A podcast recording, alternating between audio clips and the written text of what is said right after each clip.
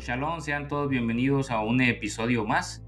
Bueno, el día de hoy vamos a seguir con el estudio sistemático del libro de Bereshit, Génesis, capítulo 1, versículo 5, donde el Eterno llama a la luz día y a la noche la llama oscuridad.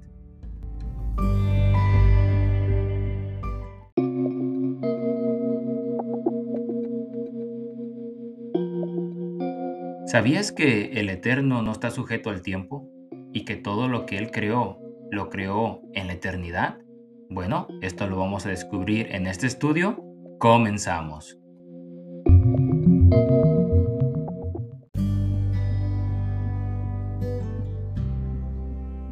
Shalom, shalom, aquí les mando un saludo a su hermano Ismael.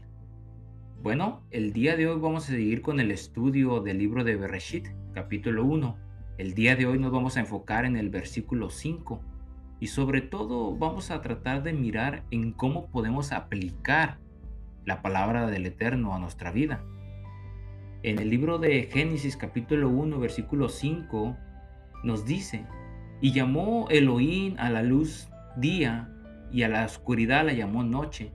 Y fue así desde el atardecer hasta la mañana el día 1 o el Yom Ehad, o también se le podría decir el Yom Rishon, día primero. Algo importante aquí es que el Eterno llama a la luz y le pone nombre a la luz. A la Or le llama día, Yom. Quienes, quienes escucharon el, audio anterior, eh, dimos la definición de la palabra luz, que es en hebreo la palabra or, que a su vez es una descripción de nuestro Adón Yeshua, de que él se describe en el libro de Juan capítulo 8 versículo 12 como la luz del mundo. Ahora vamos a mirar el significado de la palabra Yom. En el léxico Strong, la palabra Yom, que lo pueden encontrar en el número 3117, que la palabra Yom significa caliente como las horas cálidas de un día. Y también Yom o día se relaciona con el concepto de tiempo. Yom no es solo para día, días, sino también para tiempo en general.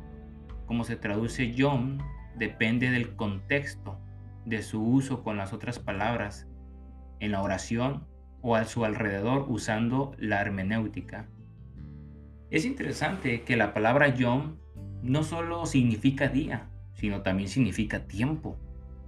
Tenemos el concepto de que tiempo o el tiempo empezó en muchos de los casos con la caída de Adán en el huerto del Edén, por medio del pecado. Y en cierta manera se podría decir que sí tiene algo de razón en eso, que el tiempo de la vida del ser humano en esta tierra empezó en una cuenta regresiva para no vivir en un tiempo que hubiera sido en cierta manera eterno. Si recuerdan cuando empezamos con el estudio de Bereshit, capítulo 1, versículo 1, con la definición de Bereshit? Porque hay algo interesante sobre el, en, el inicio de Génesis capítulo 1, versículo 1, con, con, con este versículo 5, bueno, vamos a dar un repaso rápido solamente para traernos a la memoria o refrescarnos la memoria sobre Génesis capítulo 1, versículo 1, sobre la palabra Bereshit. Esta palabra en hebreo está compuesta de dos raíces, que es la palabra barat, que quiere decir crear, y Reshit, que quiere decir inicio o principio o primicia. Esto quiere decir que cuando empieza Génesis 1.1 se usan las palabras Bereshit, una palabra compuesta. Si se está refiriendo básicamente a un momento en que el principio del tiempo no existía antes, pero ha sido creado en ese momento. Básicamente un principio fue creado ya que el eterno existe en la eternidad y no está regido al tiempo. ¿Por qué? Porque Él creó, lo acaba de crear en ese momento, el tiempo. Ahora, la palabra vará en hebreo, que se traduce como crear, esta palabra literalmente está, o se podría decir que está fuera de tiempo, no está sujeta a un cierto tiempo, por ejemplo, al pasado, presente, futuro. Siempre está, se podría decir, está en infinitivo. Y es algo interesante, ahorita lo vamos a mirar por qué. Y la palabra vará implica algo interesante. ¿Por qué? Porque implica crear algo a partir de la nada. Y eso, y eso es algo de suma importancia. El origen de algo, o vará, se podría decir, solo puede venir de lo divino, del Todopoderoso. ¿Por qué? Porque el, el ser humano no puede hacer vará, no puede crear de donde no existe nada o la materia prima. El ser humano solamente puede crear de lo que ya está creado. ¿Qué quiere decir esto? Que la acción de la palabra vará solamente le puede pertenecer a Elohim, al Todopoderoso.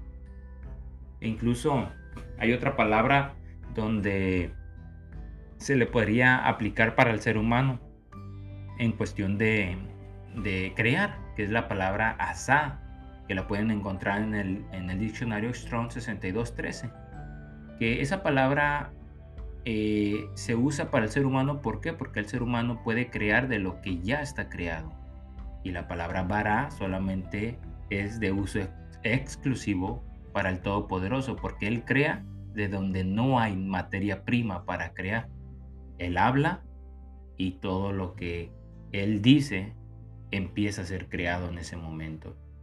Ahora, la letra Bet en el texto sagrado empieza con la letra Bet. Toda palabra es inspirada por el Todopoderoso y todo tiene su lugar y su porqué. Aquí hay un mensaje escondido que nos está dejando el Eterno en, en el primer texto sagrado. Ahí vamos a mirar unos datos simbólicos de la geometría de la letra Bet. La letra Bet eh, significa casa, hogar. Incluso como prefijo, la letra Bet puede funcionar como una preposición que significa en, dentro o con. Y el número eh, o el valor numérico de la letra Bet es el número 2. Y el, y el simbolismo pictográfico del hebreo pictográfico es se, parece a una casa. Bueno, vamos a mirar la conexión dentro de Bereshit y Bet.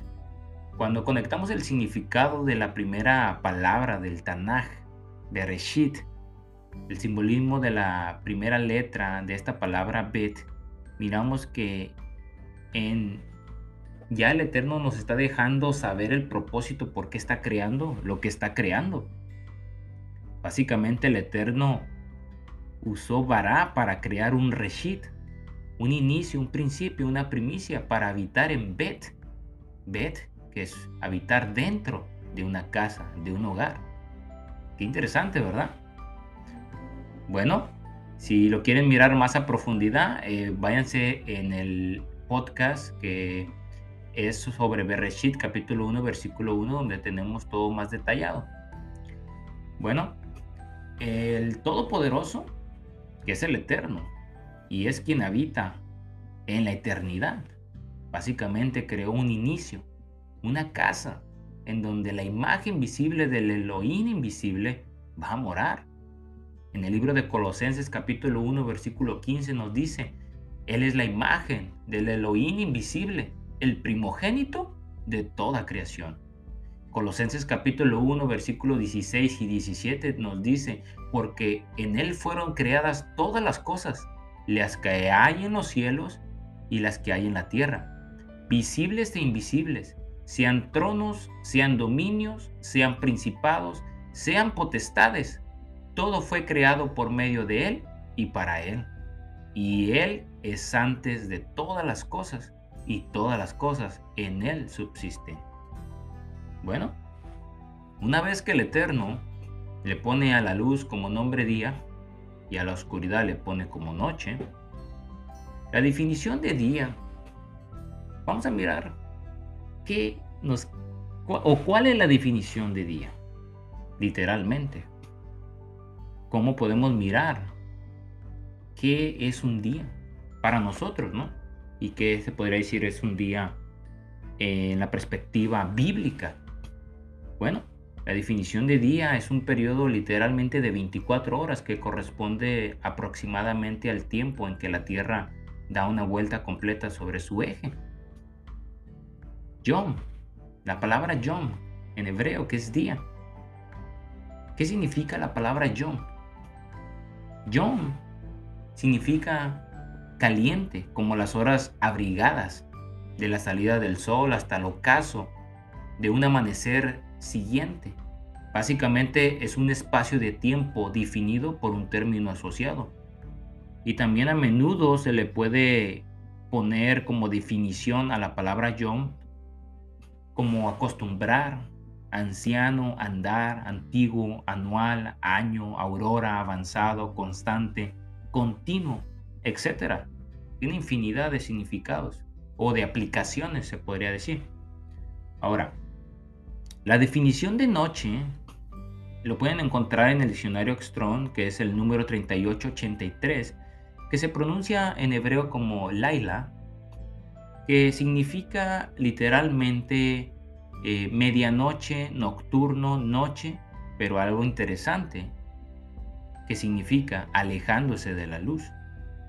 Y esto es algo interesante que me gustaría que se lo grabaran porque esto va a tener mucho que ver con este tema, sobre la definición de noche, sobre todo eh, en su traducción, que es alejándose de la luz. Podemos mirar cómo el Eterno hace una diferencia entre la luz al ponerle como nombre día y a las tinieblas les cambia el nombre y les pone noche. Bueno, ¿qué podemos aprender de esto?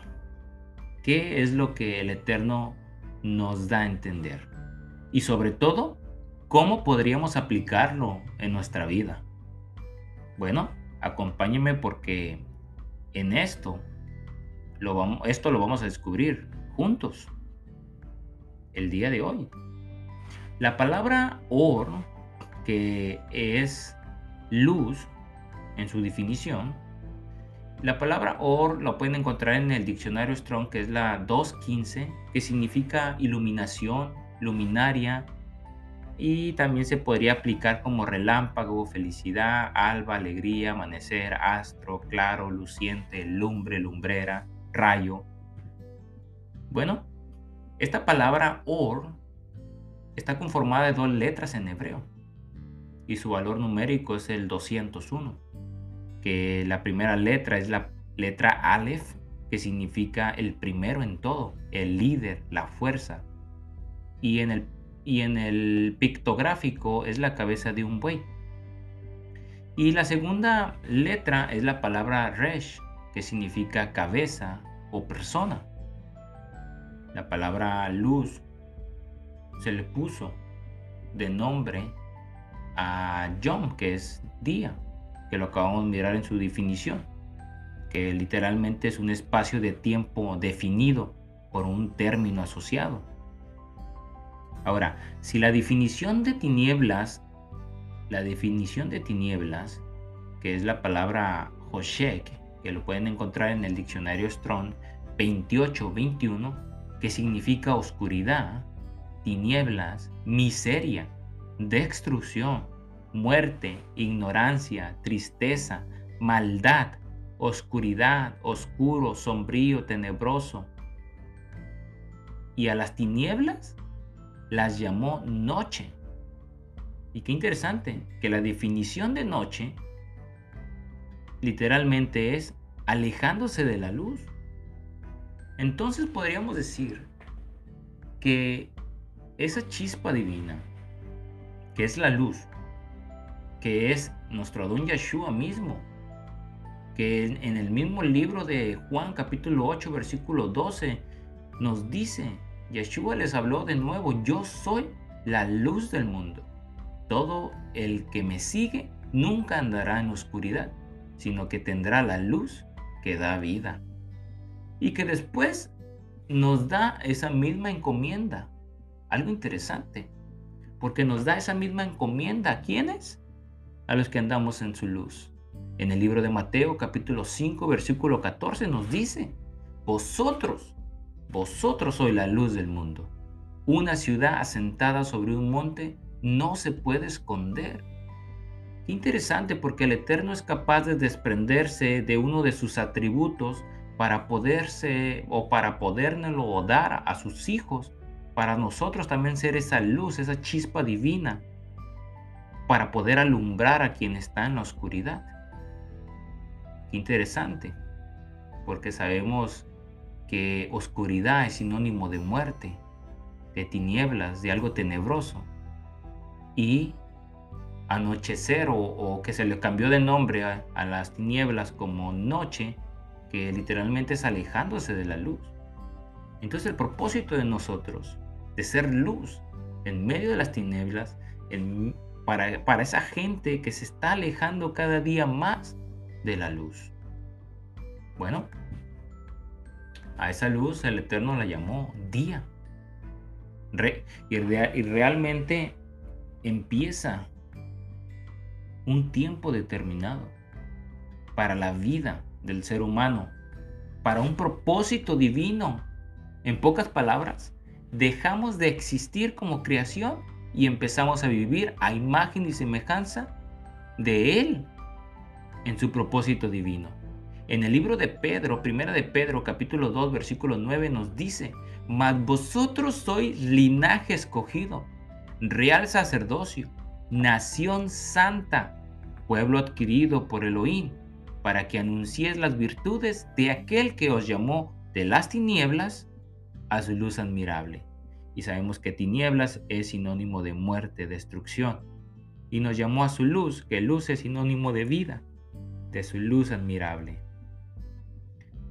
Bueno, recordemos que las tinieblas, las tinieblas, siempre va a ser sinónimo de muerte y de destrucción y las tinieblas las llamó noche, que es todo aquel que se va alejando de la luz.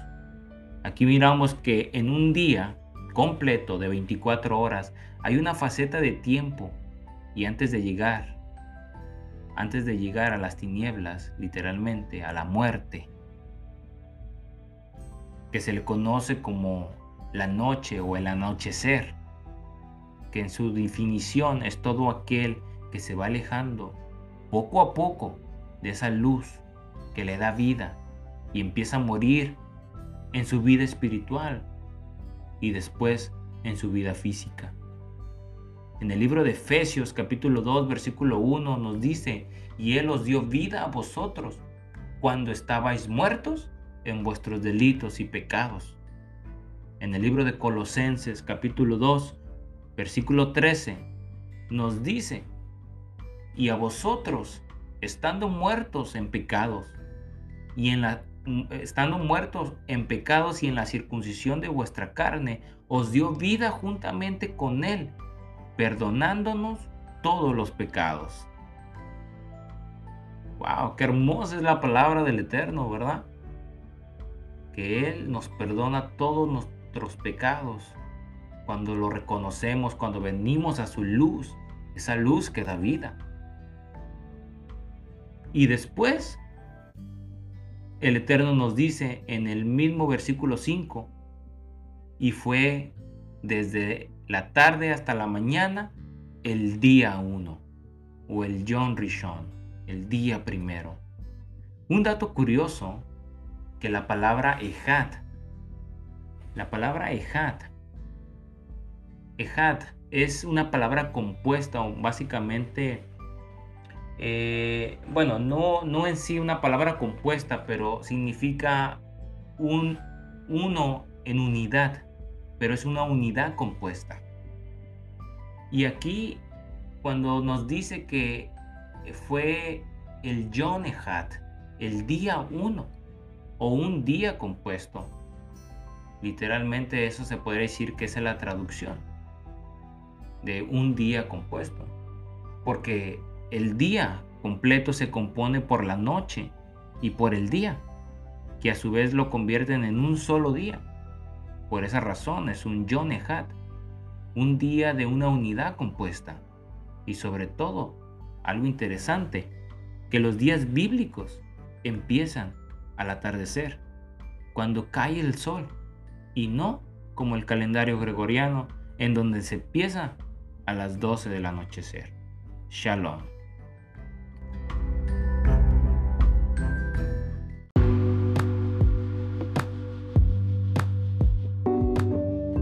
Gracias por llegar hasta este punto de este audio. Nos estaremos escuchando en el próximo que estaremos hablando de Génesis capítulo 1 versículo del 6 al versículo 8.